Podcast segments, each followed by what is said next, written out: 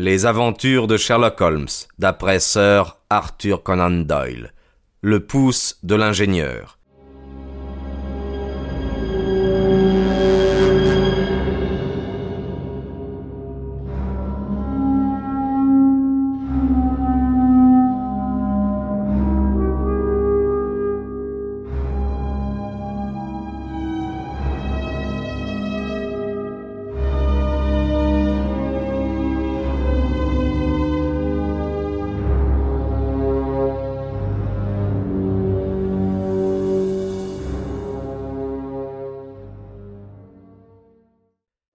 La lampe était toujours sur le sol, où je l'avais mise pour examiner l'auge.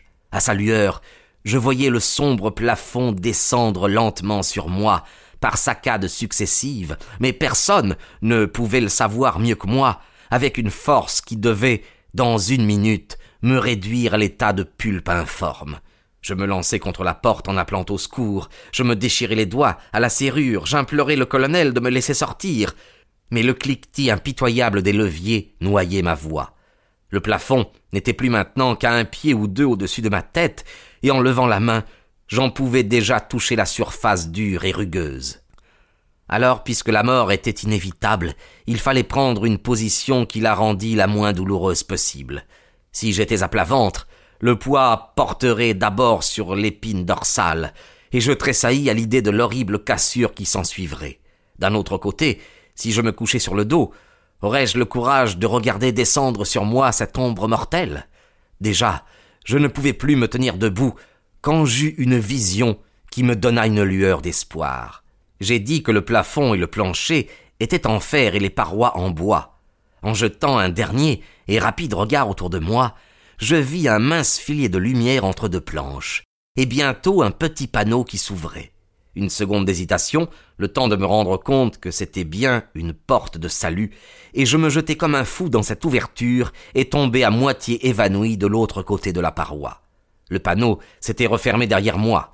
Quelques instants après, le bruit et de la lampe broyée et des deux masses de métal se rejoignant me prouva combien je l'avais échappé belle. Je fus rappelé à moi par une violente pression au poignet. J'ouvris les yeux J'étais étendu par terre dans un étroit corridor, et une femme qui tenait une bougie était penchée sur moi, s'efforçant de m'entraîner avec la main qui lui restait libre. Je reconnus en elle cette même fée bienfaisante dont j'avais si follement repoussé les conseils. Venez, venez, cria-t-elle hors d'elle-même. Ils vont être ici à l'instant. Ils vont voir que vous n'êtes pas là, où ils vous ont laissé. Oh, ne perdez pas un temps si précieux, venez. Cette fois au moins, je ne méprisai plus son avis.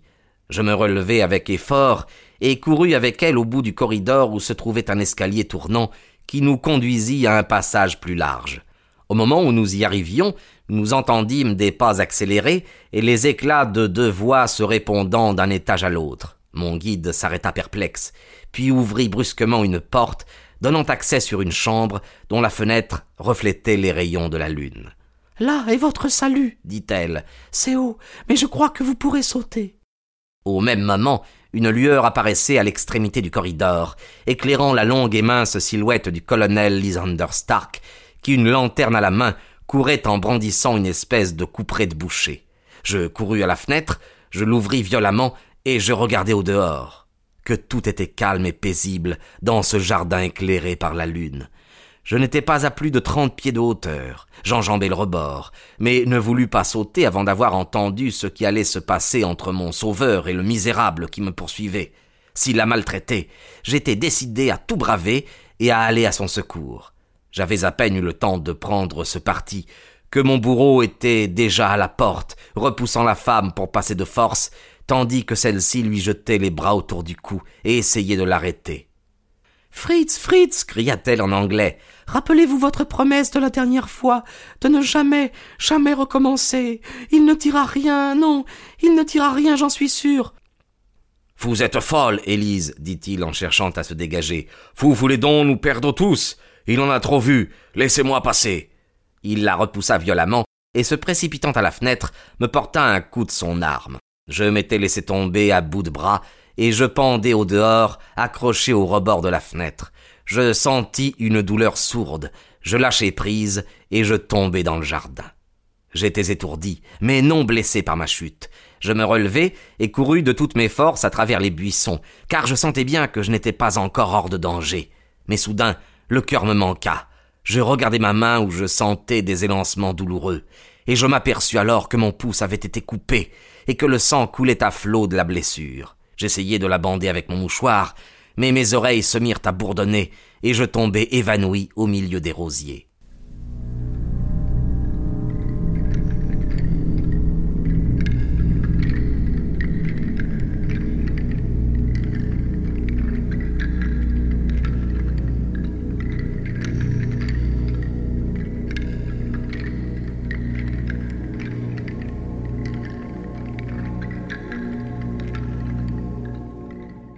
Je ne saurais dire combien de temps je restai sans connaissance.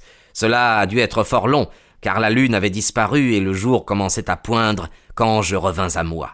Mes vêtements étaient humides de rosée, et ma manche trempée de sang. La douleur de ma blessure me rappela en un instant tous les incidents de la nuit, et je me relevai d'un bond à l'idée que je pouvais encore être poursuivi. Mais quel fut mon étonnement, en regardant autour de moi, de ne plus voir ni la maison, ni le jardin. J'étais au coin d'une haie, près de la grande route, et tout à côté se trouvait une longue construction que je reconnus en m'approchant pour être la station même où j'étais descendu la nuit précédente. Sans ma vilaine blessure, tout ce qui s'était passé pendant ces terribles heures aurait pu n'être qu'un mauvais rêve. Tout étourdi, j'entrai dans la gare et je m'informai de l'heure des trains. Il y en avait un se dirigeant sur Reading dans moins d'une heure. Je reconnus l'employé pour l'avoir vu à l'arrivée. Je lui demandai s'il avait entendu parler du colonel Lysander Stark. Ce nom lui était totalement inconnu. S'il avait remarqué une voiture qui était venue m'attendre la nuit dernière. Non, il n'avait rien remarqué. Je m'informai alors d'un poste de police. Il y en avait un à trois miles, me fut-il répondu. Mais c'était trop loin pour moi, dans l'état de faiblesse où je me trouvais. Je dus donc attendre mon retour en ville pour faire ma déposition. Il était un peu plus de six heures quand j'y arrivai. Mon premier soin a été de me faire penser, puis le docteur a eu la bonté de m'amener ici. Je me remets entre vos mains, et je ferai exactement ce que vous me direz. Nous restâmes quelque temps silencieux après cet extraordinaire récit. Puis Sherlock Holmes tira de la bibliothèque un des énormes registres où il rangeait ses découpures de journaux. Voici une annonce qui vous intéressera, dit-il. Elle a paru dans tous les journaux il y a environ un an. Écoutez. Disparu le 9 courant, Jérémia Elling, âgé de 26 ans, ingénieur hydraulicien. A quitté son logement à 10 heures du soir. Aucune nouvelle depuis. Était habillé, etc., etc., etc. Ah, ceci représente, j'imagine, la dernière fois que le colonel a eu besoin de réparation à sa presse. Grand Dieu s'écria mon malade. Mais cela explique ce que disait cette femme. Oui, sans aucun doute. Il est certain que le colonel est un homme froid et résolu que rien n'arrête. Il est absolument décidé à ne jamais laisser contrecarrer ses plans, comme ces pirates qui ne laissent survivre personne sur les navires capturés. Eh bien, chacun de nos instants est précieux. Si donc vous vous sentez la force, nous allons tout de suite à Scotland Yard, et de là à Efford. Environ trois heures après, nous étions tous dans le train qui, de Reading, devait nous conduire au petit village du Berkshire, qui avait été le théâtre du drame en question. Tous, c'est-à-dire Sherlock Holmes, le mécanicien, l'inspecteur Bradstreet de Scotland Yard, un agent civil et moi-même. Bradstreet avait étendu une carte militaire du comté sur ses genoux et avait tracé au compas un cercle ayant Efford pour centre. Voilà, dit-il, ce cercle a dix miles de rayon. L'endroit que nous cherchons doit être quelque part là-dedans. Vous avez bien dit dix miles, monsieur. J'ai dit une bonne heure de voiture. Et vous pensez qu'on vous a fait refaire tout ce trajet pendant que vous étiez sans connaissance? Il le faut bien. J'ai d'ailleurs le souvenir confus d'avoir été soulevé et transporté. Ce que je ne puis comprendre, dis-je, c'est qu'ils vous aient épargné quand ils vous ont trouvé évanoui dans le jardin. Peut-être le misérable se sera-t-il laissé attendrir par cette femme? Cela ne me paraît pas prouvé. Je n'ai jamais vu visage plus implacable. Oh, nous éclaircirons bientôt tout cela, dit Bradstreet. Tenez, voilà mon cercle, et je voudrais bien savoir où se trouvent dans cet espace les gens que nous cherchons. Je crois que je pourrais vous désigner l'endroit, dit Holmes avec calme. Vraiment? s'écria l'inspecteur. Vous avez déjà une opinion sur cette affaire? Eh bien, nous allons voir qui de nous sera d'accord avec vous. Je dis que c'est au sud, parce que le pays est moins habité par là. Moi, je suis pour l'Est, dit mon malade. Euh, J'opine pour l'Ouest, dit l'homme en civil. Il y a beaucoup d'habitations isolées de ce côté. Et moi je suis pour le nord, dis-je à mon tour, car c'est le côté de la plaine, et notre ami a confirmé qu'il n'avait monté aucune côte. Eh bien, s'écria l'inspecteur en riant, voilà une jolie diversité d'opinions. Nous avons partagé les quatre points cardinaux entre nous. À qui donnez-vous votre voix, monsieur Holmes? Bien, je crois que vous avez tous tort.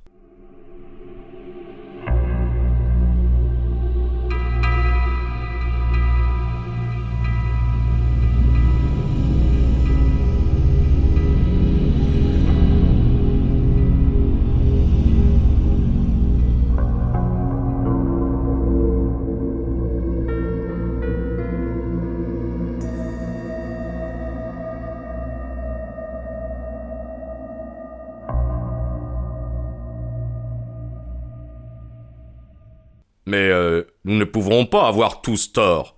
Oh, si, parfaitement. Voici mon point à moi. Et il mit son doigt au centre du cercle. C'est là que nous les trouverons. Mais la course de douze miles, dit Azerley. Six pour aller et six pour revenir. Rien n'est plus simple. Vous avez dit que le cheval était frais.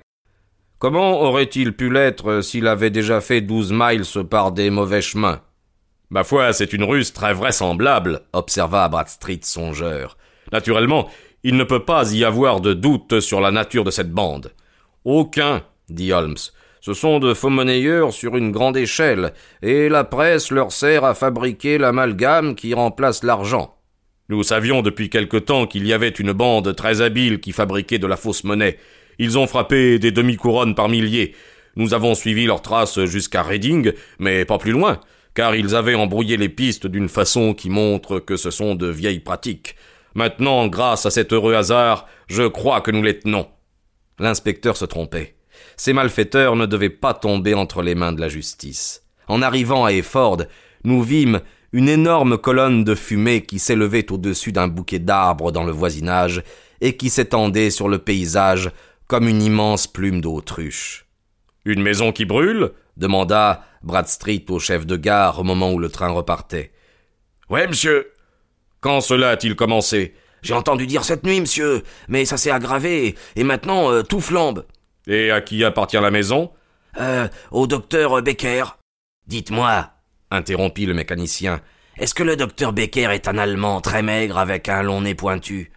Le chef de gare se mit à rire. Non, monsieur, le docteur Becker est anglais, et il n'y a pas dans toute la paroisse un homme plus gras. Mais il a avec lui un monsieur, un malade, je crois, qui est étranger, et à qui un peu de bon bœuf du Berkshire ne ferait pas de mal. Il n'avait pas fini de parler que nous étions en marche dans la direction de l'incendie. La route gravissait une petite colline, et nous apercevions devant nous une grande maison blanche, crachant le feu par chaque fenêtre et chaque fissure, tandis que trois pompes mises en batterie dans le jardin combattaient l'incendie, mais sans grand résultat. C'est cela s'écria Atherley au comble de l'agitation. Voici l'allée sablée et les rosiers où je suis tombé, et c'est de cette fenêtre au second étage que j'ai sauté.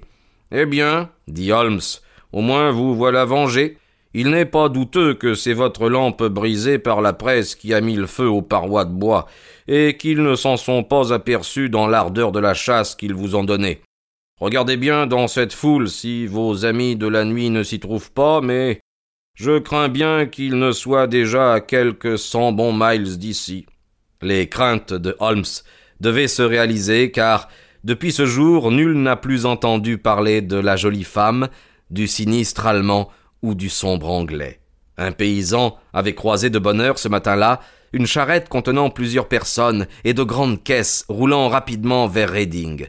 Mais là, toute trace des fugitifs disparaissait, et l'ingéniosité même de Holmes ne put jamais découvrir le moindre indice qui le mit sur leurs traces. Les pompiers avaient été fort étonnés par les étranges dispositions intérieures de cette maison, et plus encore par la découverte sur la fenêtre du second étage d'un pouce humain récemment tranché. Vers le soir enfin, leurs efforts furent couronnés de succès et on fut maître de l'incendie. Mais le toit s'était effondré et quelques tuyaux de fer étaient tout ce qui restait de ce mécanisme qui avait coûté si cher à notre ami. On trouva de grandes quantités de nickel et d'étain emmagasinés dans un hangar à côté de la maison. Aucune pièce de monnaie, ce qu'explique la présence des grandes caisses dont on vient de parler. Une empreinte bien conservée vint nous révéler comment le blessé avait été transporté du jardin à l'endroit où il retrouva ses sens. Il avait été évidemment porté par deux personnes, dont l'une avait le pied remarquablement petit, et l'autre, au contraire, d'une taille démesurée. Il semble donc probable que le silencieux anglais, moins hardi ou moins barbare que son compagnon, ait aidé la femme à transporter l'homme évanoui à l'abri du danger. Eh bien, dit notre mécanicien tristement en reprenant place dans le train, ça a été là une jolie affaire pour moi. J'ai perdu mon pouce et mes cinquante guinées. Vous avez gagné de l'expérience, dit Holmes en riant, et indirectement cela a un autre avantage, car partout où vous narrerez cette aventure, vous vous ferez la réputation du conteur le plus intéressant du monde.